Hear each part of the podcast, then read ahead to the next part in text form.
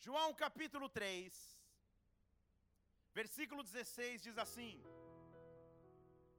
Deus amou o mundo de tal maneira que deu o seu Filho unigênito, para que todo aquele que crê não pereça, mas tenha a vida eterna. Deus enviou o seu Filho ao mundo não para que julgasse o mundo, mas para que o mundo fosse salvo por ele. Deus amou o mundo de tal forma que deu o seu Filho, e quem crê não perece. Pai, nós estamos em tua presença nesta noite. Nós te louvamos porque, como é maravilhoso estar em ti, confiar em ti, sentir a tua glória sobre nós, Pai. O que eu peço nessa noite é que o Senhor venha sobre as nossas vidas de forma sobrenatural. Que o Senhor se derrame com unção, com autoridade, com poder sobre cada um de nós.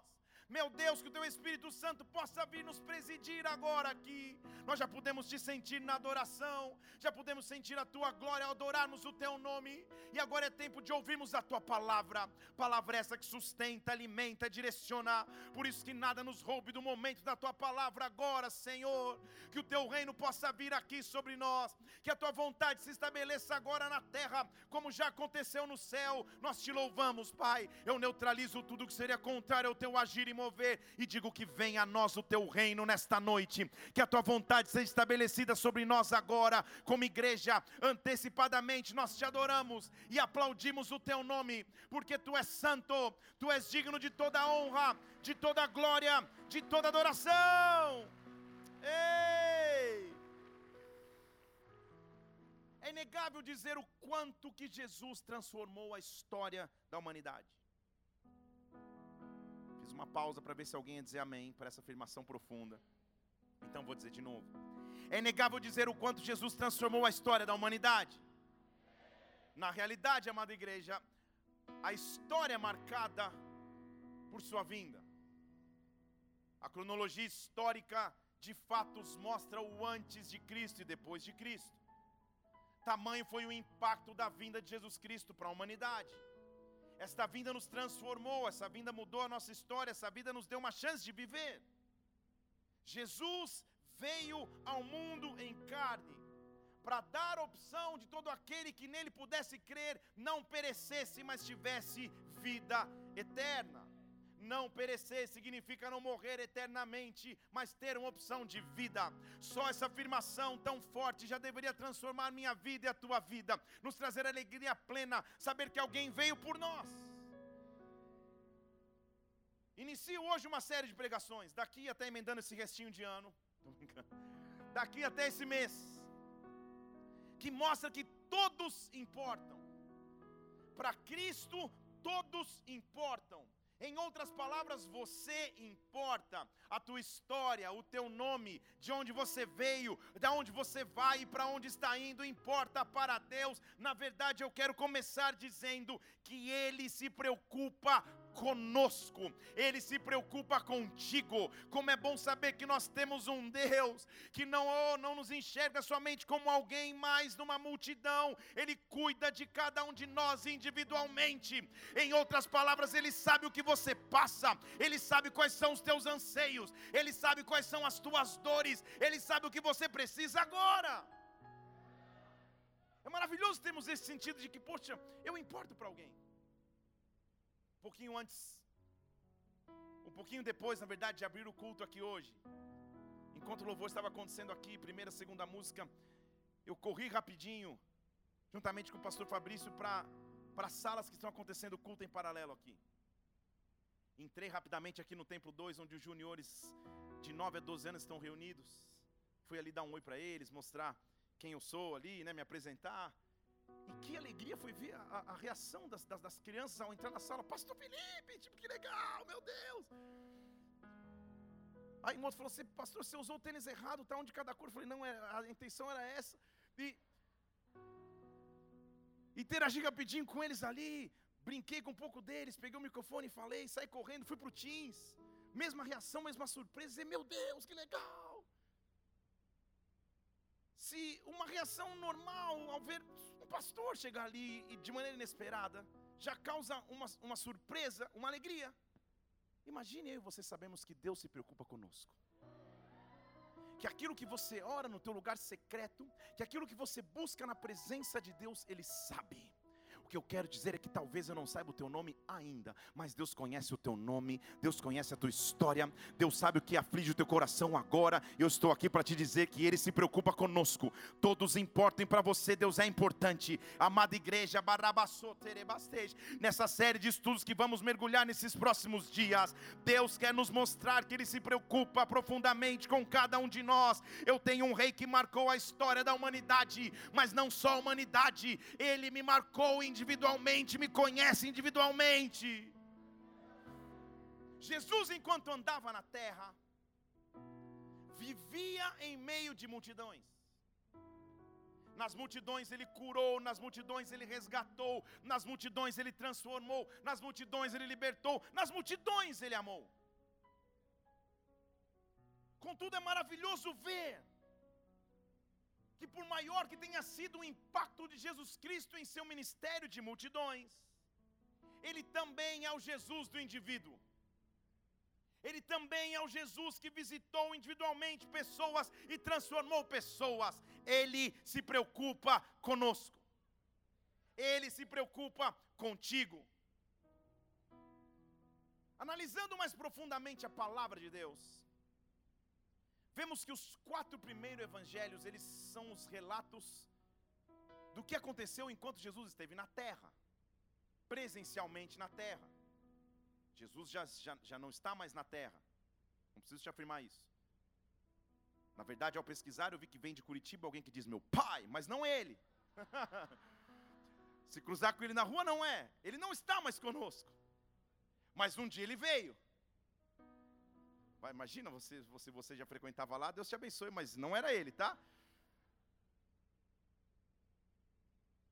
O fato é que ele veio, e enquanto esteve na terra, há relatos de sua estada por aqui.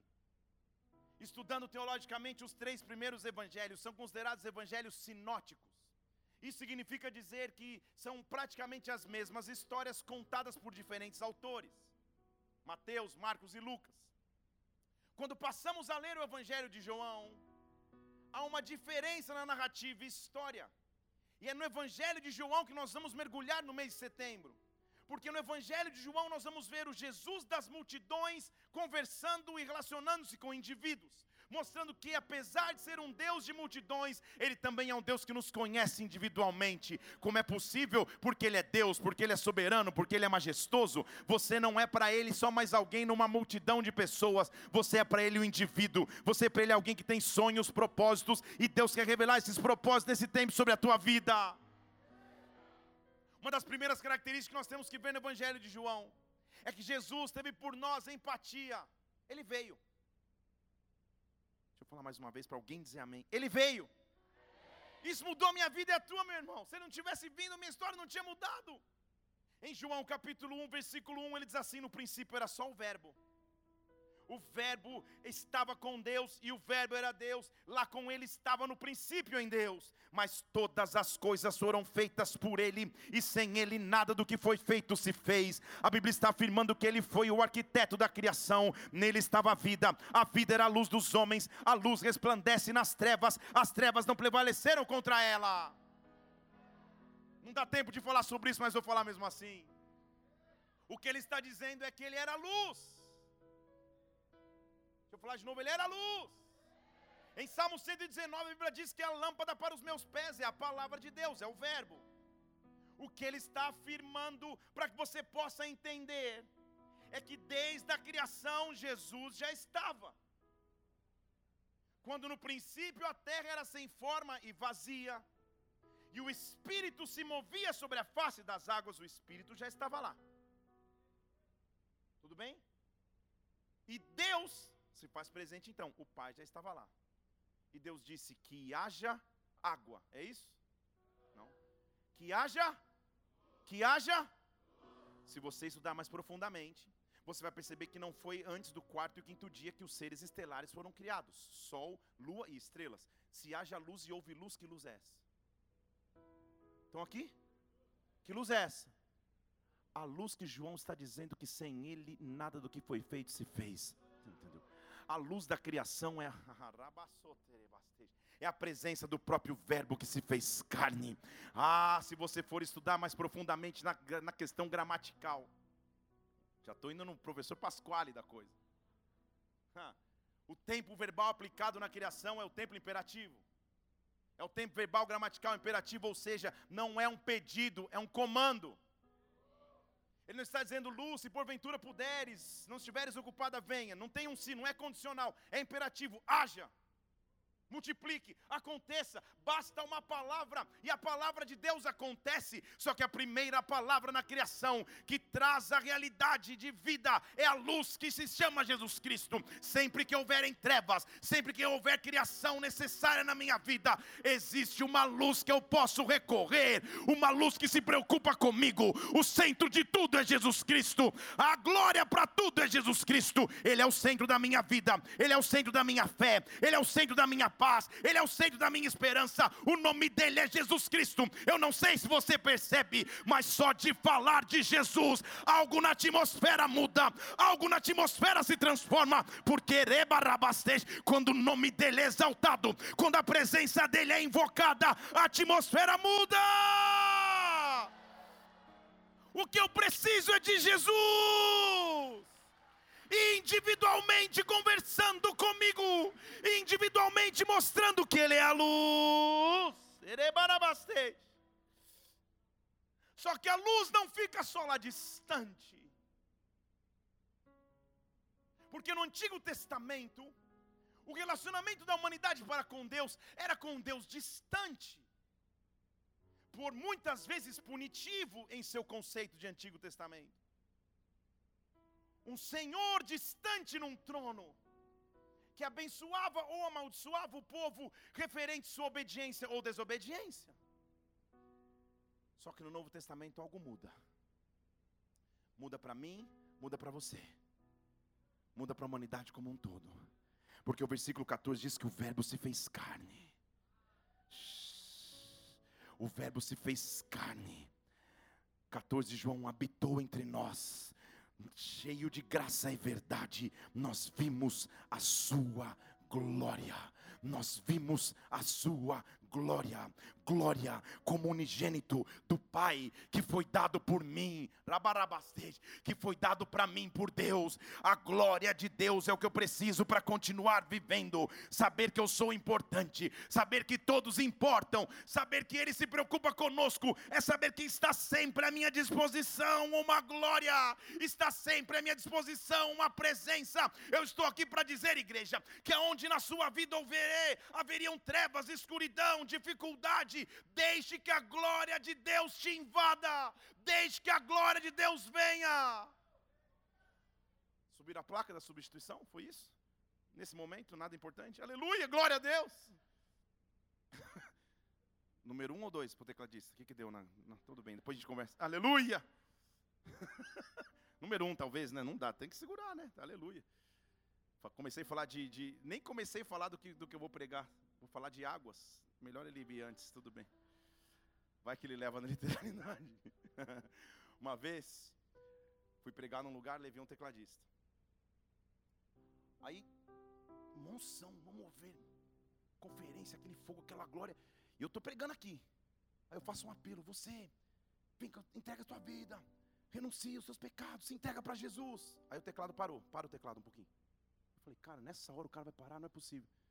Quando eu olho, o tecladista estava de joelho aceitando Jesus. Então faça tudo hoje, só não aceita Jesus hoje, depois aceita na salinha se precisar. Mas. E... Falei para ele, cara, de todos os momentos você podia aceitar Jesus, você pode aceitar Jesus na hora do apelo, tá? Amém, amém. Aleluia, voltando. Glória. Vamos aplaudir o Senhor por essa galera de louvor que é top. Ai, Jesus. Jesus se preocupa conosco como indivíduos. Ele sabe o que nós precisamos e ele veio em carne para que através de sua vida em carne nós tivéssemos uma opção de glória. Apesar de já não estar mais entre nós, fisicamente entre nós, Ele deixou conosco o penhor do seu Santo Espírito, Espírito que tudo conhece e tudo vê, Espírito que nos convence do que é pecado, justiça e juízo. Saber que Ele se preocupa conosco é saber que eu nunca mais estou sozinho, que a minha distância de Deus está ao abrir dos meus lábios e clamar. É por isso que Ele diz: clama a mim, eu vou te responder, vou te anunciar coisas grandes e ocultas. O próprio Jesus sabia que eu precisaria da glória e da presença dEle eu quero que você levante uma de suas mãos aos céus, que a glória de Deus comece a cair sobre nós como chuva, que a glória de Deus comece a cair sobre nós como água. Ele se preocupa conosco, todos para Ele são importantes. Que a glória de Deus venha sobre nós, que toda área de sequidão, que toda área de escuridão seja invadida nesta hora por glória. Glória!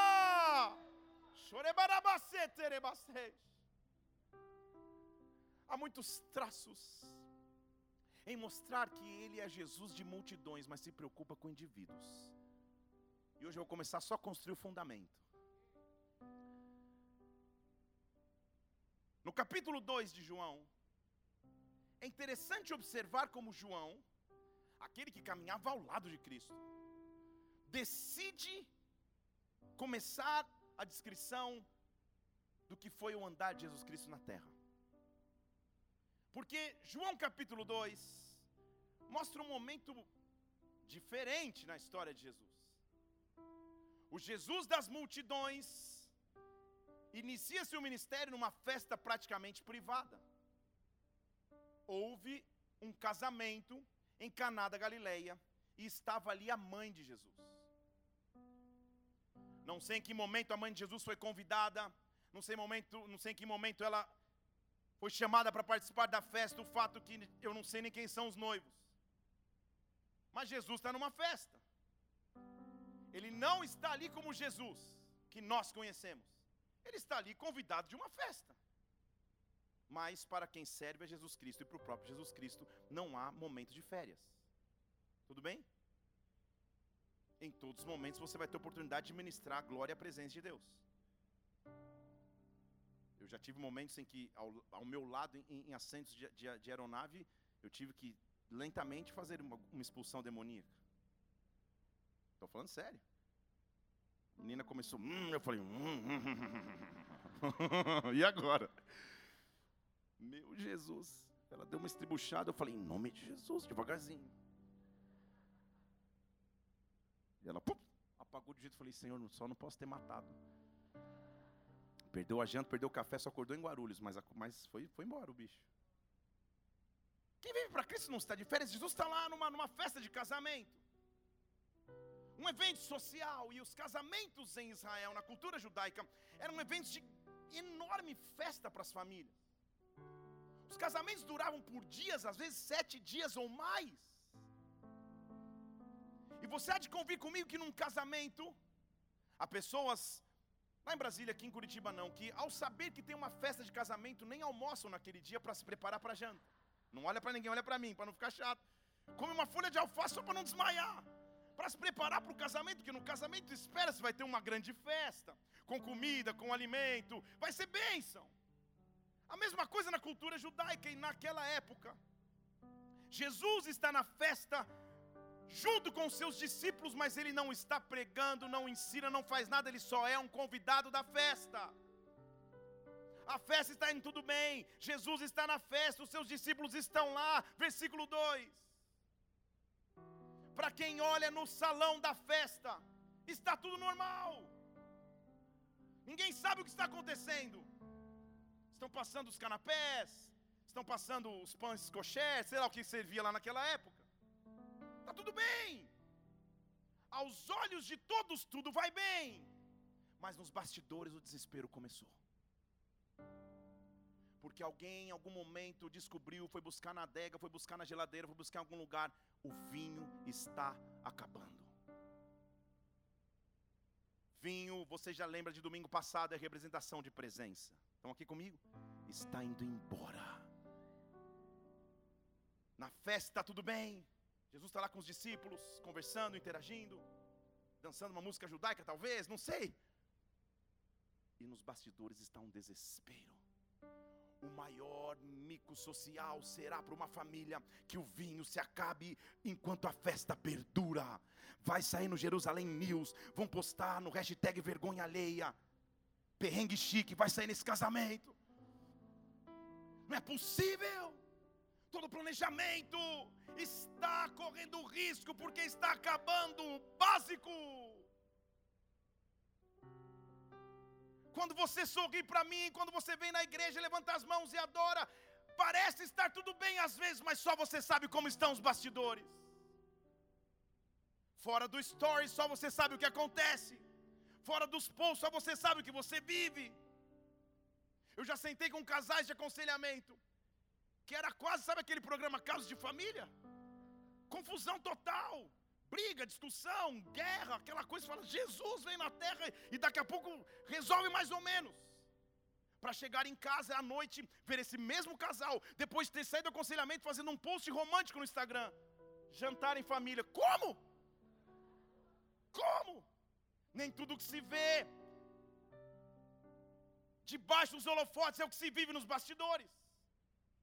Só que o Jesus que nos conhece como indivíduos, ele não se preocupa só com o que acontece debaixo das luzes, ele quer saber o que acontece no quarto lá atrás, no desespero que está acabando lá atrás. Ele precisa entender e resolver o que acontece lá atrás. Nessa noite ele quer que você, que você apresente a ele as áreas mais profundas, as áreas mais inacessíveis, aquilo que ninguém pode encostar. Ei, Jesus está na festa. Ninguém sabe que ele é Jesus a não ser a sua mãe, que carregou por nove meses, e mãe é mãe, em qualquer cenário, em qualquer circunstância. Minha mãe continua até hoje mandando mensagens perguntando se eu me alimentei. Eu vou pregar em grandes conferências, já falei isso aqui uma vez. Fui pregar numa grande conferência substituindo o apóstolo Rina. E mandei um, um, uma foto do lugar só para dizer, estou aqui pregando no grupo da família. E minha mãe falou, calma filho, você é capaz. Eu falei, não estou com medo. Porque mãe é mãe. Falei, tá bom, mãe, obrigado, valeu pelo incentivo. Jesus está na festa. O desespero está acontecendo na cozinha. O vinho está acabando e a cada tempo o mestre de cerimônia, os servidores estão entrando em desespero porque o vinho vai acabar. Tá todo mundo dançando na festa, tá tudo ótimo. Só que lá atrás a casa está quase caindo. Eu não sei como, porque a Bíblia não especifica. Maria tem acesso a essa informação. E ela faz parte de uma família chamada para viver de forma eclesiástica e ministerial. Ela sabe o que é renunciar à sua própria história. Ela sabe o que é renunciar por alguém porque ela renunciou à sua história. Ela colocou em risco sua reputação ao engravidar do espírito. E aos olhos da vizinhança do mundo, que espírito é esse? Ao ouvir uma informação entenda comigo, de algo que não é importante para ela, que ela simplesmente poderia ter ignorado, ela decide entrar no problema para trazer a solução. Viver com um Deus que se importa comigo, é saber que aquilo que aparentemente não seria importante para Ele, é importante sim, porque passou a ser para mim. Não tem oração que não seja importante seja ela qual for. Não tem oração que tenha prioridade. Seja ele qual for, porque se é importante para você, se torna importante para Deus. O que Jesus tinha a ver com o vinho que estava acabando? Nada. Que a mãe dele tinha que entrar, mas mãe é mãe. E a mãe, ao ouvir o desespero, eu imagino na cozinha: o que está acontecendo? Que desespero é esse? Está acabando o vinho, meu Deus do céu, que vergonha. Ela fala: calma. E ela vai até Jesus: mãe é mãe. E Jesus está na festa conversando com os discípulos. Um momento de interação, um dos raríssimos momentos em que não tem uma multidão em cima dele. Porque ninguém sabia direito quem ele era ali. Ele está na festa. E por como mãe é mãe, a mãe chega para Jesus, versículo 3 diz: Filho, tudo bem? Tudo. Eles não têm vinho. E não fala mais nada. Eles não têm vinho. Jesus podia olhar e falar: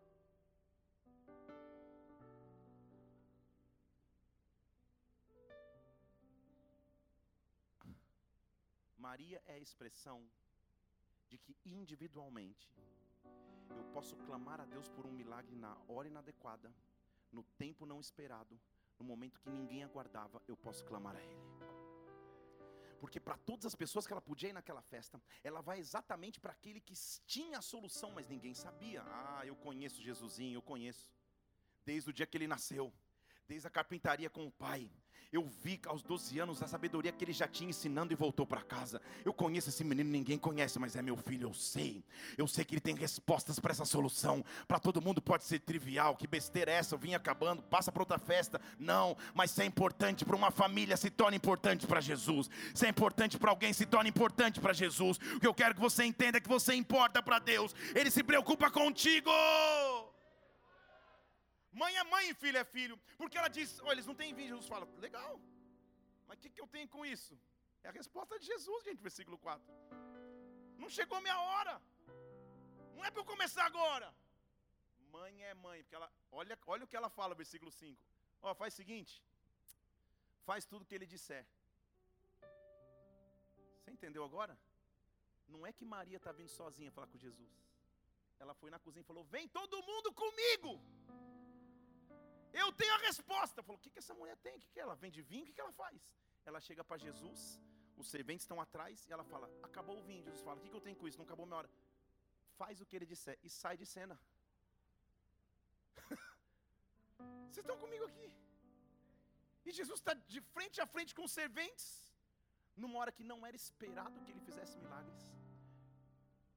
Ninguém está clamando, arrastando, pedindo uma cura, pedindo uma oração.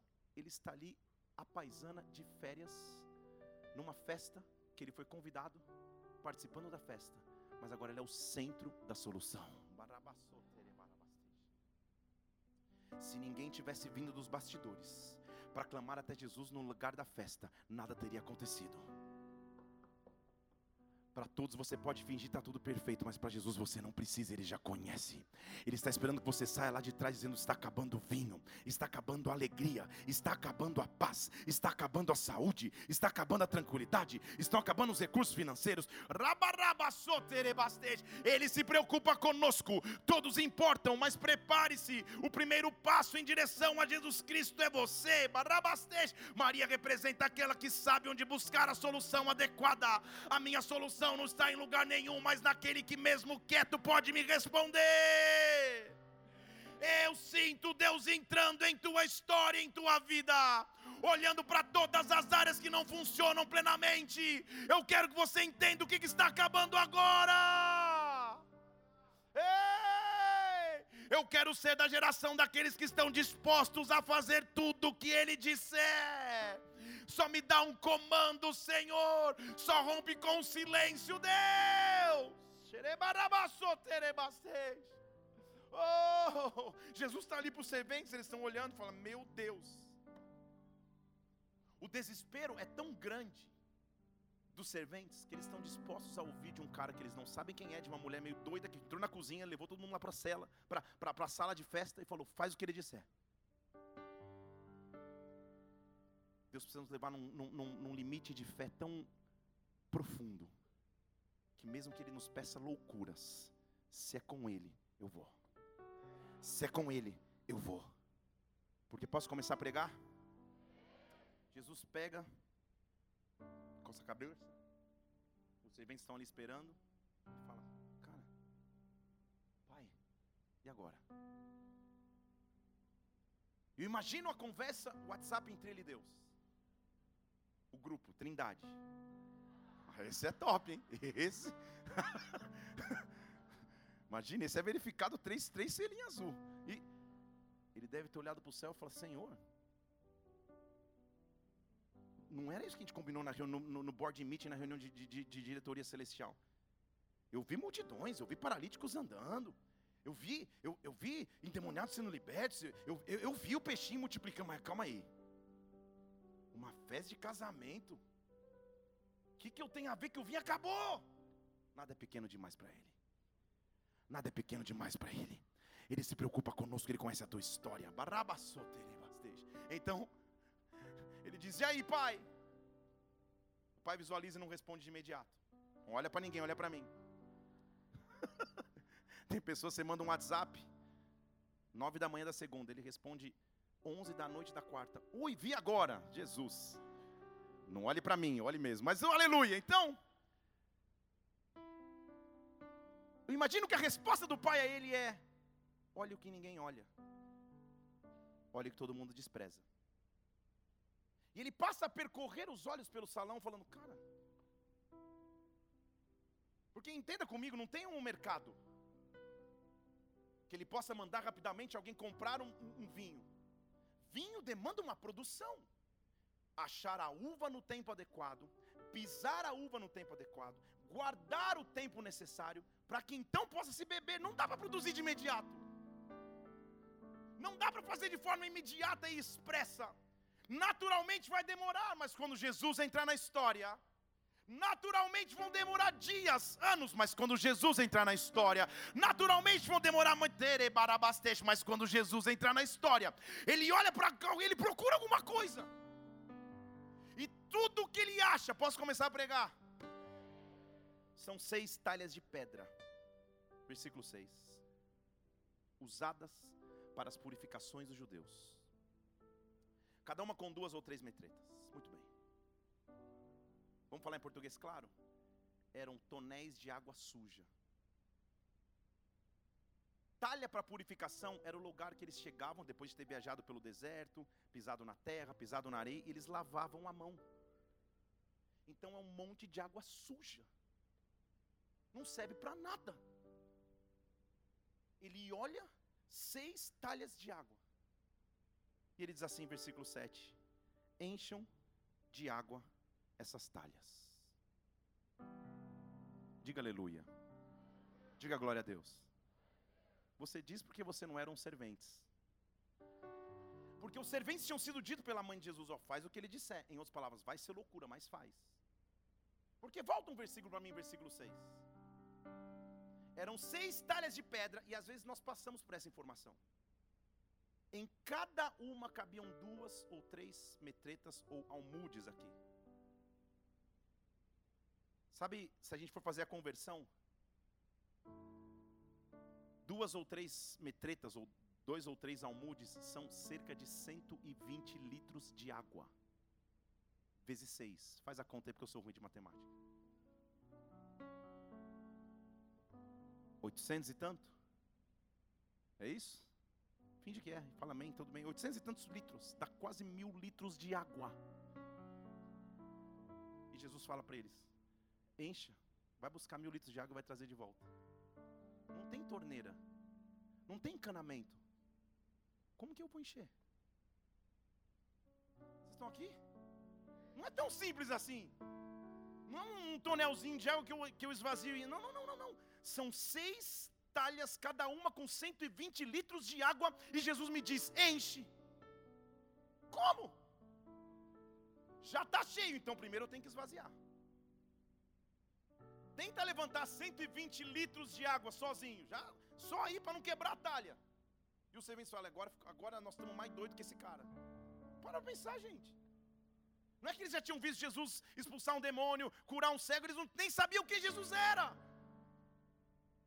E eles estão acreditando na palavra de um maluco, naturalmente falando, porque a fé é loucura muitas vezes para aquele que não anda no espírito de alguma forma, no olhar daquele homem, nas palavras daquele homem, na autoridade daquela mulher, ah, ele convenceu de alguma maneira aqueles serventes a pegarem quase mil litros de água e esvaziar. Porque ele se preocupa comigo. Mas deixa eu falar só para esse lado aqui, pentecostal. Te dei a chance, só duas. Deixa eu falar para vocês estão pentecostais aqui. Aleluia. Deixa eu dizer uma coisa a você. Jesus não é como um Papai Noel, que eu peço, ele faz e aparece. Quando eu peço, ele me insere no processo para que o milagre aconteça. Ele disse: Você quer? Eu não te falei nada. Você está procurando vinho, eu estou te mandando mexer com água suja. Se você acreditar, tudo bem. Mas vai você. Nós sabemos o final desse milagre. Se você nunca ouviu, não vou te dar spoiler, mas você sabe o final desse milagre. Você sabe que no fim de tudo ele ia resolver. Por que, ele já não fez da água suja direto? Porque ele queria fazer os serventes acreditarem antes que ele pudesse fazer. No que você precisa crer que você deixou de crer? São 120 litros em cada talha, são seis. Elas estão cheias de água, você esvazia primeiro. E não tem torneira. Sou da época que no lugar que eu trabalhava tinha aquele, aquele filtro de 20, com galão de 20 litros. Já era difícil carregar aquele galão. Toda vez que você pegava o galão e ia colocar no, no, no, no bebedouro, você já lavava o chão junto. Você sabe, você já lavava tudo e já estava na metade. Eu estou falando de 120 litros de água por talha. Esvazia. E agora vai encher. Eu não consigo pensar em nenhuma outra opção. A não ser tem que encontrar um córrego de água, um ribeirinho de água, ir lá com um tonelzinho. Vim correndo. Meu Deus, não fez diferença nenhuma. Fala de novo. Sabe aquelas provas do passo ou repasso? Domingo legal, eu tô, tô. Você riu porque você assistiu também. Aleluia. Culto de domingo de manhã, igreja. Muito bem. Enche de novo. Lá vai. Quantas vezes eles devem ter desistido no meio do processo? Não é possível. Tudo que eu estou fazendo não faz diferença alguma. São 120 litros, eu estou com a canequinha. E muitas vezes é assim que você. É assim que você se sente diante das promessas tão grandes que Deus tem para a sua vida. Você está falando, mas eu estou com, com uma xícara enchendo um tonel de 120. Quando eu acabar um, já tem mais cinco. Meu Deus do céu! Que, que não foi mais fácil? Por que, que não foi só dizer faz e aconteça? Não, Ele quer me fazer participante. Ah, o que eu sinto que Deus está te dando comando nessa noite. Porque se preocupa com você, encha as talhas. É só o comando que você tem que fazer. Custe o que custar. Pague o preço que tiver que pagar. Pega as talhas. Põe um pouquinho, vai lá encher. Volta de novo, vai lá encher. Ei, não desiste no meio do processo. Não desiste no meio do caminho. Enche as talhas de água, porque aquele que se preocupa com o indivíduo está prestes a resolver a tua história.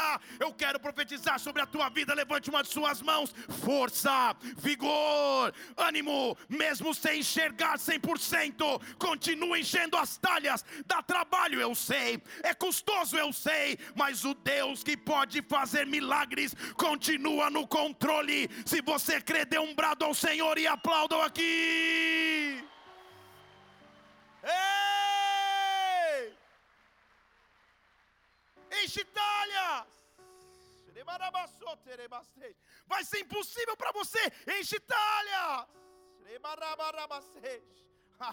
Eles devem ir lá, vai. Cada um com a canequinha, vamos. Há uma linha teológica que diz que ali foi inventada uma canção de adoração. 550 quilômetros. 550 quilômetros. Para um pouquinho, descansa um pouquinho. A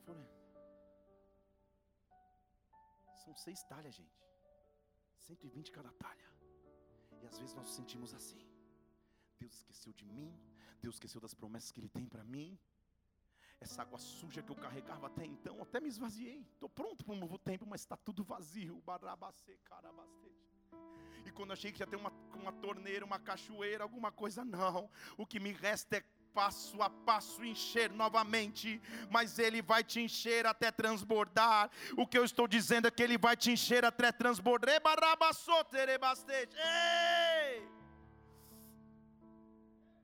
É só um versículo, mas se esconde todo o trabalho. Estão comigo aqui? É só um versículo. Versículo 7 diz: Encham as talhas de água, e eles encheram até em cima. Uh, quem lê no versículo acha que foi fácil, acha que foi maravilhoso, acha que foi sensacional. Eu tenho 43 anos. Sim, não parece. Parece 42 e 11 meses. 43 anos. Eu comecei a pregar no, no, no, nos púlpitos da vida, tal, tal, tal, pela primeira vez aos 14 para 15. Eu era da UPC. Não, UPA, União Presbiteriana de Adolescentes. Uma igreja tradicional, comecei a pregar. Desde os 15, 14, 15, 16 anos. Tenho 43. Esses dias fui pregar num grande congresso. E um rapaz chegou para mim, um, um, um, conhecido pregador, falou: Rapaz, Da onde você surgiu? Surgiu do nada? Da noite pro dia? Falei, é. Meu da noite pro dia começou aos 14 anos de idade. Porque quando eu estava enchendo o talha, ninguém olhava para mim. Porque quando eu estava enchendo o talha, parecia que nunca ia acontecer. Eu quero dizer que o terabarabasteja. Quando alguém olhar para você e falar, meu Deus, como aconteceu na tua vida rápido? É, eu sei que aconteceu rápido. Eu sei. Eu sei quanta talha que eu enchi. Eu sei quanta caneca que eu carreguei. Eu sei quanta coisa que eu fiz. O que eu quero que você saiba é que Deus conhece. Barabassoterebasteja. Ah, senão ele não diria que o Deus que vem em secreto recompensa. Deus conhece o teu esforço. Deus conhece a tua história. Deus conhece aonde vai te levar, porque sabe de onde te tirou. Não desista no meio do processo. Continue enchendo as talhas pode ser que demore, mas quando você concluir, Ele se preocupa conosco. Não esqueçamos que estamos falando de um milagre que ele nem deveria fazer, que foi extraído dele pela fé de uma mulher que conhecia Jesus Cristo. Tudo que Deus precisa que ser é que com fé você se aproxime da presença dEle nesta noite, cansado talvez como você está dizendo, Senhor, são tantas talhas vazias, eu tenho uma caneca, nem caneca, estou pegando de conchinha, não consigo, barabastej. Mas uma hora você vai concluir, uma hora você vai terminar, uma hora você vai chegar lá, e quando você chegar lá, barabastej, a Bíblia diz assim, versículo 8: Terminou? Então faz o seguinte: tira agora, leva para o teu chefe. Era água, gente. Vocês estão entendendo aqui comigo a loucura? Por isso que a mãe de Jesus falou: faz o que ele fizer, porque eu sei que ele, é, ele é meio fora da casinha, mas vocês, vão entender. Antes era água suja, agora era água limpa. E ele chega para o funcionário e diz assim: ó, o mestre sala devia estar tá uma pilha. Ah, vai acabar o vinho, pelo amor de Deus. Eu quero saber quem foi o ousado do servente que pegou o copinho e foi tremendo dar um copo d'água. Vocês estão aqui? e foi tremendo dar um copo d'água para o chefe que estava desesperado. Sabe o que Jesus estava fazendo? Quando vocês pensaram que o extremo da fé de vocês era encher talha com caneca, vocês não chegaram no extremo da fé. O extremo da fé é ter coragem o suficiente para pegar água e acreditar que no caminho para servir para alguém, algo vai acontecer ah, enquanto estiver nas tuas mãos. A mesma água que você tirou do ribeiro, você sabe de onde veio, você sabe de onde você tirou. Não houve uva que nenhuma uva foi pisada, nenhum vinho foi comprado. Você sabe que é água, mas pega e mostra para o teu chefe. Pega e vai debaixo da minha palavra. Deus está transformando sentenças e realidades nesta noite. Eu quero falar em português claro. Deus vai transformar sentenças que até então estavam decretadas. Deus está transformando sentenças nesta hora. Tem autonomia, barabastej, para pegar a água, porque Ele pode transformar. Ele não só pode, como vai. Há um poder de transformação vindo sobre nós agora. Há uma glória invadindo a igreja agora.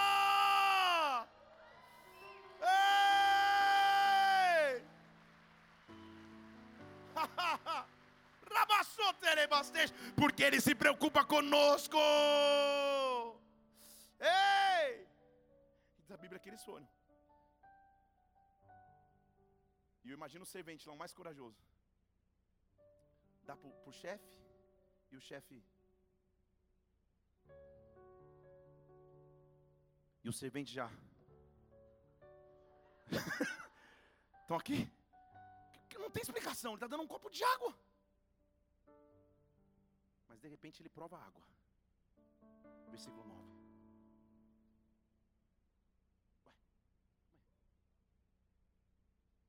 Ué, Ei, da onde veio isso? Presta atenção. Não esquecer desse versículo. O mestre Sala provou a água. Ele não sabia de onde era, mas os serventes sabiam de onde tinham tirado a água.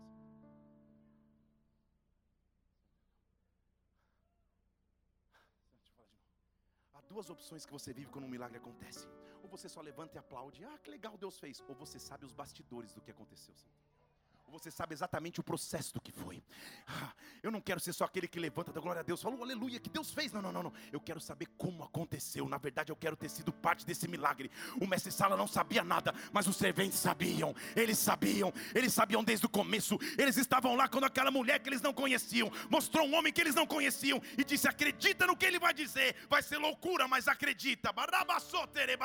Eles tinham esvaziado mil litros de água, tinham enchido novamente num córrego, mas agora o milagre estava acontecendo diante daqueles olhos. Ele se preocupa conosco, ele se preocupa contigo. Ei! Você bem sabia, eu sei contar a história, aleluia. Glória a Deus, eu sei. O mestre Sala vai correndo e dá, e dá um golinho para o noivo. O noivo toma e falou: opa, todo homem, versículo 10, põe primeiro o vinho bom. Quando já está todo mundo meio alegre, cheio de, de, de, de guaraná na cabeça, ele serve qualquer coisa. Vai beber qualquer coisa. O que está acontecendo?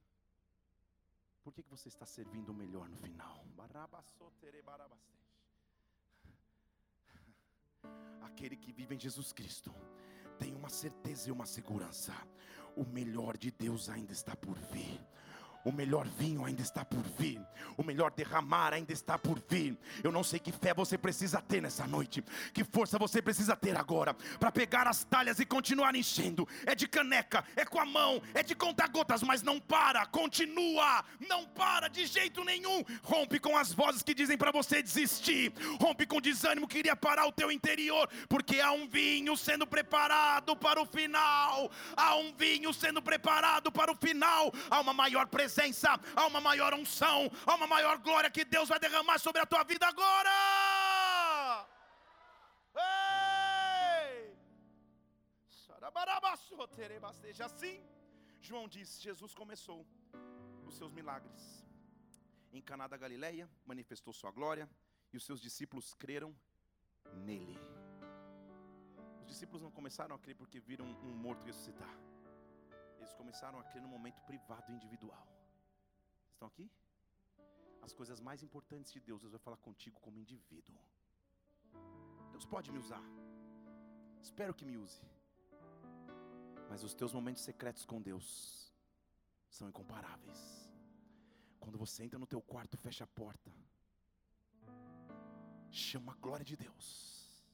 Ali o que era água suja vai indo embora. E lentamente você vai trazendo uma água nova. É de canequinha para encher de novo, mas vai enchendo de novo. E quando está cheio, você diz: O Senhor encheu. Ele diz: Agora chegou. Agora chegou a hora do melhor vinho. Agora chegou a hora do vinho final. O vinho final. Ei! Posso começar, mas na verdade concluir? Glória a Deus que eu vou começar porque eu vou concluir. Os dois. Irmãos, sempre fiquei intrigado, por que esse foi o primeiro milagre que João registra? O milagre foi um código, meu irmão. O milagre foi uma profecia escondida que ninguém poderia imaginar. Porque na festa, depois da água ser transformada em vinho, o mestre Sala dá para o noivo e o noivo diz: Cara, todo mundo primeiro bebe o vinho bom e no final o ruim. Por que, que o melhor vinho ficou para o final? Então, o slogan, a hashtag, o texto do post do milagre era: O melhor vinho vem no final. Estão aqui? Fale comigo: O melhor vinho vem no final. Fale de novo: O melhor vinho vem no final. Aqueles que creem em Deus, falem. Aqueles que amam Jesus Cristo. Aqueles que estão em santidade. Aqueles que estão em pecado. Assim que a gente sabe, Deus, diaconia, atenção. Muito bem. Estou brincando. Estou brincando. Porque é um milagre marcante, mas tantos milagres maravilhosos aconteceram, vamos combinar?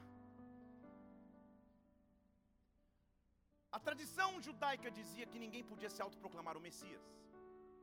Se alguém surgisse dizendo ser o Messias, morreria a pedradas. Jesus jamais poderia dizer ser o Messias, senão ele seria apedrejado e não morto na cruz. Estão aqui? Tanto que todas as vezes que perguntava, você é o Messias, você é o Filho de Deus, ele falava, tu sabes, tu que o dizes, é você, não sou eu. Estão aqui? Só que houve um momento dele cumprir a profecia do primeiro milagre, que o melhor vinho vem no final. Porque Jesus está em cima da cruz. A morte de cruz, igreja, é a morte mais cruel que existe, porque o crucificado não morre pelos flagelos da cruz. Na realidade, ele morre porque os seus pés estão suspensos da terra, seus braços estão cravados na cruz. A gravidade faz com que o seu tronco caia para frente. Ao cair o tronco para frente, os pulmões se comprimem e ele começa a morrer por asfixia lentamente. A morte de cruz é uma morte por asfixia, por isso é tão cruel. Jesus está em cima da cruz. Sofreu chicotadas, flagelos, está tudo certo. E diz João capítulo 19, versículo 28, termino aqui. Depois que todas as coisas estavam consumadas. Para mim lá. Sabendo Jesus que as coisas estavam consumadas, para que a escritura se cumprisse, ele diz: Eu estou com sede. Coisa linda ele podia falar nesse momento que ia ser registrado para a história da humanidade. Vamos, fala a verdade. Ele diz: Eu estou com sede. Não entendi. Ele podia falar do pensem nas crianças. Deus abençoe o Brasil. Ele podia falar qualquer coisa. Sei lá. Mas ele fala: Eu estou com sede. Por que ele estava com sede? Na verdade, ele está lá na cruz. Quero te voltar um pouquinho para o caminho da cruz. Ao caminhar para a cruz, em Mateus 27, versículo 33, ele está chegando num local chamado Caveira. E ao chegar naquele local, versículo 34, alguém chega e oferece para ele vinho com fel. Ele prova e não quer beber. Mas ele não estava com sede. Vinho com fel era uma mistura alucinógena que pessoas misericordiosas ficavam no caminho dos crucificados. Ao tomar o vinho com fel, o então a ser crucificado entrava em alucinações e anestesiações, e, e, anestesiações, não sei se existe esse termo, ele entrava em anestesia e alucinações. E anestesiado e cheio de alucinações, ele morria sem sofrer. Quando Jesus prova o alucinógeno, ele diz: Não, eu não quero anestesia para a cruz, eu quero passar pela cruz. Mas em cima da cruz ele diz: Eu estou com sede. Ele acabou de negar a bebida de baixo antes de subir na cruz, e agora ele está com sede. Não tem sentido de todas as coisas lindas que ele podia falar, ele diz: Eu estou com sede. E o primeiro milagre é que o melhor vinho vem para o, para o, estando ele com sede, em cima da cruz.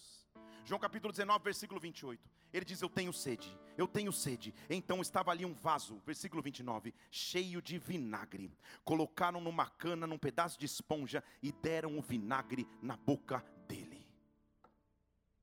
Vinagre na escala de qualidade, também é um vinho. Só que o vinho da pior qualidade, porque sua acidez é terrível, não dá para beber. Você não entendeu?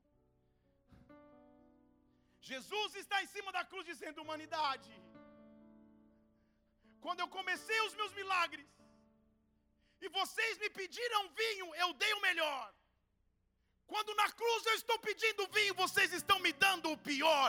Eu bebo o pior para que vocês fiquem com o meu melhor. Eu não disse que o melhor vinho vinha no final. O melhor vinho sou eu. O melhor vinho sou eu. Me dá o teu pior, eu te dou o meu melhor. Me dá as tuas dores, eu te dou a minha cura. Ele se preocupa comigo. Ele se preocupa contigo. Quando ele bebe o vinagre, ele diz: Está consumado. Agora não dá para me tirar da cruz. Eu entrego o meu espírito, porque eu bebi o pior, para que vocês fiquem com o melhor. Vindo em carne, se fazendo homem por mim e por ti Ele sabe o que é padecer, ele sabe o que é passar dores, mas ele também sabe o que é vencer na cruz. O que eu quero te dizer, meu irmão e minha irmã, nesta noite, independente das dores que você enfrente, das dificuldades que você atravesse, só não para de encher as talhas, só não para no meio do processo, porque quando acabar, o melhor vinho vem no final. O melhor vinho vem no final. Eu quero profetizar na autoridade do nome de Jesus Cristo que os teus melhores dias estão pela frente, que as melhores promessas da sua família estão por vir, que os teus filhos, os filhos dos teus filhos, os filhos dos teus filhos dos teus filhos vão herdar as tuas bênçãos. Dê um brado ao Senhor e adore-o. E adore-o. Xerebarabarabarabace.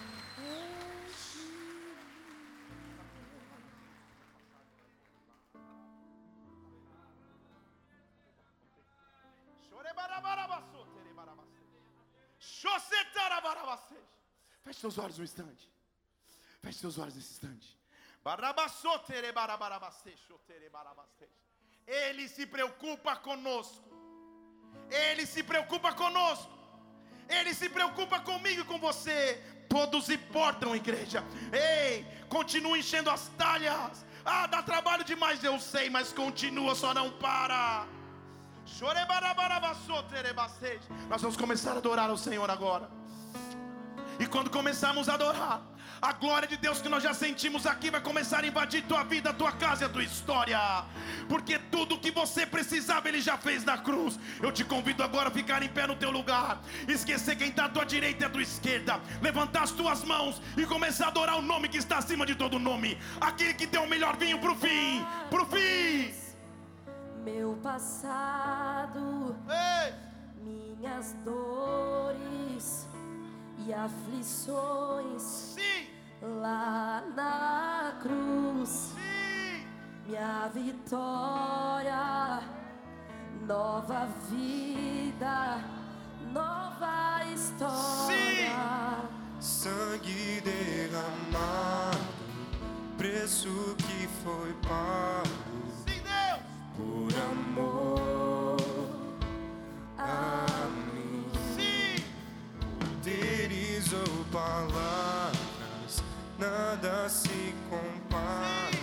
Ao grito que foi dado, está consumado. Uou,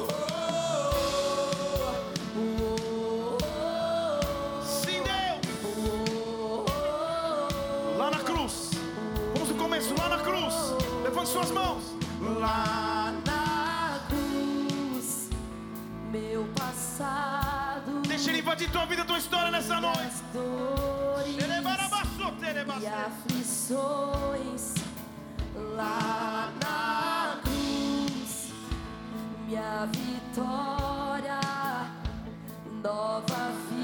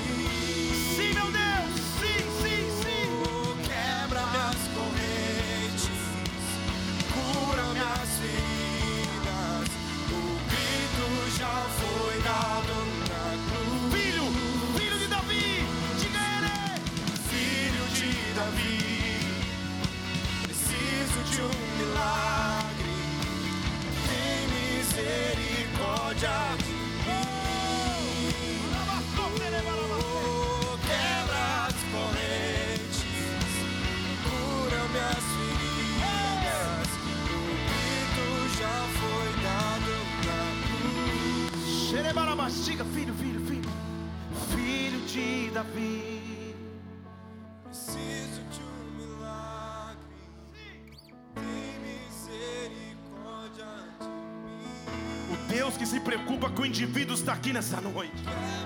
O Jesus que conhece sua história está aqui nessa noite. Ele sabe o que você ora, o que você precisa, o que você espera.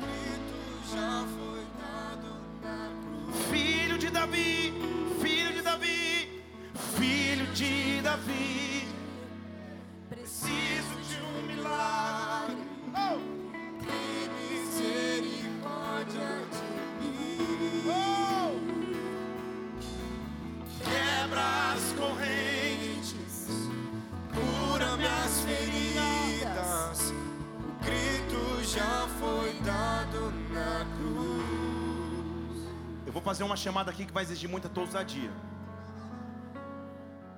Mas às vezes é preciso de ousadia para romper com ciclos. Você está aqui nessa noite.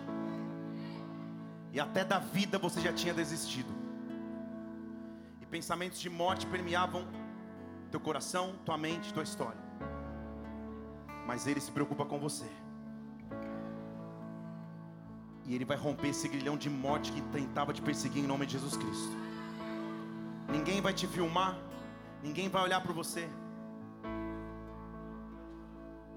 Mas você vai ser liberto desse pensamento que te acompanhava até então.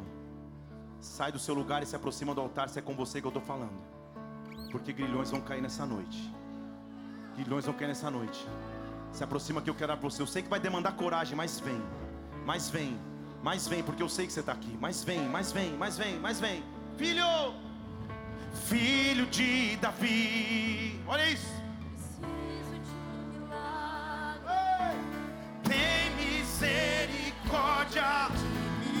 Pastores, vamos orar para as pessoas que estão lá embaixo. Vamos romper com esse ciclo de morte que pensava que acompanharia essas vidas. Ei!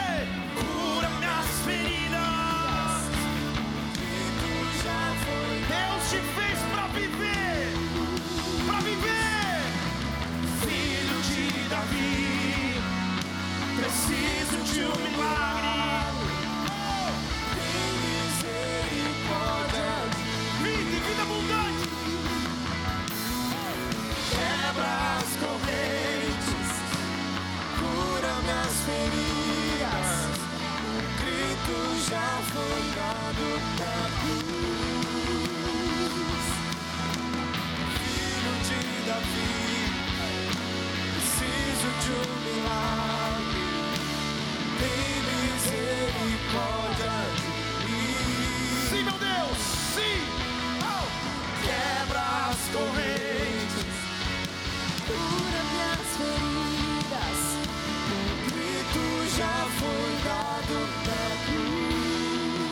Tantas pessoas aqui. Presbíteros se tiverem, venham orar também.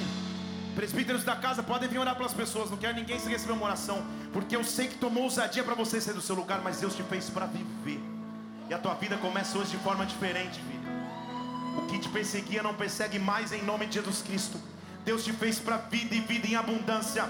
Nós estamos aqui enchendo talhas, mas as águas estão sendo transformadas em vinho.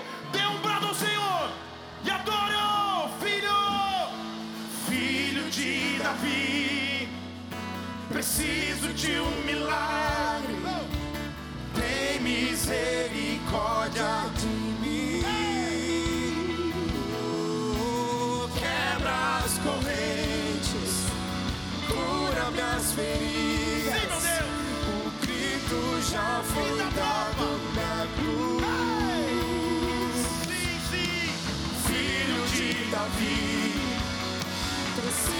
Tem misericórdia. Olha pra mim por essa moça aqui, Vida, vida abundante. Vida abundante sobre ti. Ele se preocupa conosco. Vamos no começo, lá na cruz. Lá na cruz, Meu passado as dores e aflições lá na cruz. Minha vitória, nova vida, nova história. Sangue derramado, preço que foi pago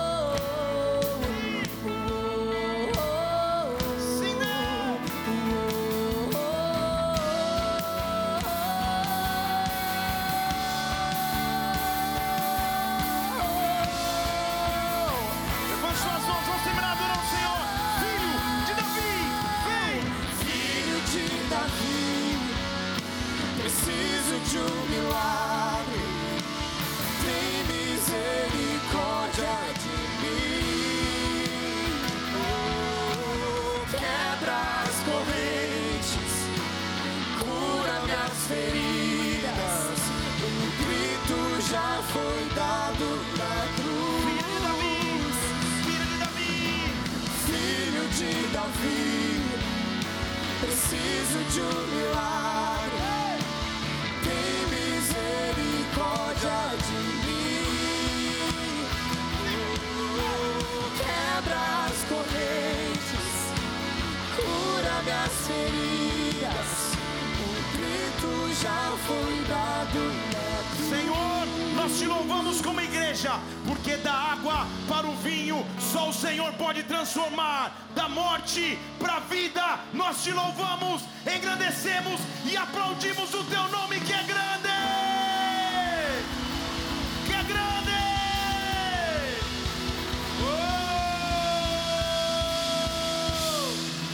Oh! Aleluia. Feche seus olhos nesse instante. Robaceta.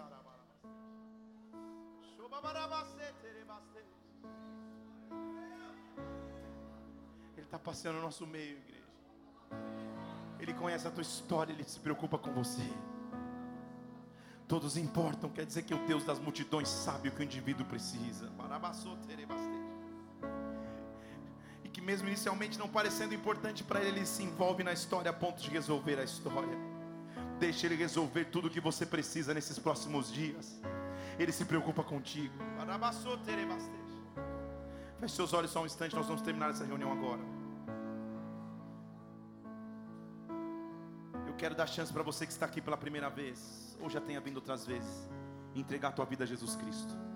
Aonde você estiver nessa casa, se você quer se entregar a Jesus ou voltar à presença dele porque estava distante, levante uma de suas mãos, eu quero orar por você. Aonde você estiver aqui, aleluia, aleluia, aleluia. Eu estou vendo tua mão levantada, tua mão estendida, aleluia. Isso é maravilhoso, gente. Isso é o maior milagre de todos. Você a tua mão estendida aí, faz uma oração comigo. Olha assim, Senhor Jesus, Senhor Jesus, nesta noite, nessa noite, eu te entrego a minha vida. eu te entrego a minha vida. Eu te peço perdão Eu te peço pelos perdão meus pecados, pelos meus pecados, pelo meu afastamento de ti. pelo meu afastamento de ti. Eu declaro, Eu declaro, tu és o meu Senhor. Tu és o meu Senhor. Tu és o meu Salvador. Tu és o meu Salvador. Eu creio em ti. Eu creio em ti. Pai, eu oro por cada pessoa que faz essa oração pela primeira vez ou que volta à sua presença nesta noite. Que nomes sejam escritos no livro da vida nesta noite agora, Pai. Que pessoas estavam caminhando para a morte eterna e encontrem vida em Cristo Jesus. Nós te louvamos e como igreja engrandecemos e aplaudimos o teu nome, porque esse é o maior milagre de todos. Em o nome do Senhor Jesus. Amém, amém, amém. Igreja, nós vamos terminar essa reunião agora. Se você fez essa oração, há muitas pranchetas aqui à minha esquerda. Há um lugar escrito boas-vindas. Passa ali, toma um café, recebe o abraço de alguém, recebe oração de alguém. A gente quer poder conhecer a tua vida, a tua história. Vamos aplaudir o Senhor mais uma vez por essas decisões? Quem pode dar um brado de vitória para aquilo que o Senhor já começou a fazer sobre nós nessa noite? Nessa noite! Igreja, nós só estamos começando uma série de estudos que vai mostrar o que Deus faz quando Ele encontra o indivíduo. Hoje eu construí só o fundamento. Domingo que vem é culto de ceia. Eu vou pregar nos três cultos: domingo, manhã, tarde e noite. Quarta eu tô aqui de novo, mas a série acontece no domingo de noite. Então te espero domingo aqui para a gente poder louvar o Senhor junto e receber aquilo que Ele tem para nós. Levanta a mão bem alto. Diga assim: se Deus é por nós, quem será contra nós? O Senhor é meu pastor e nada me faltará. Nada me faltará. Vamos orar todos juntos. Pai nosso, estás no céu.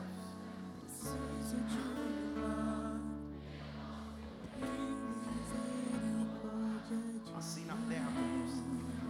Pão nosso de cada dia nos dá. Quebra as correntes, cura minhas feridas. Pois teu é o reino, o poder e a glória para sempre. Amém. E amém. E amém. Que o amor de Deus Pai, que a graça do Senhor Jesus Cristo, que a unção do Espírito repouse sobre ti. Vai na paz do Senhor até o culto de quarta, até domingo nos três cultos. Deus te abençoe. Vai na paz. correntes e cura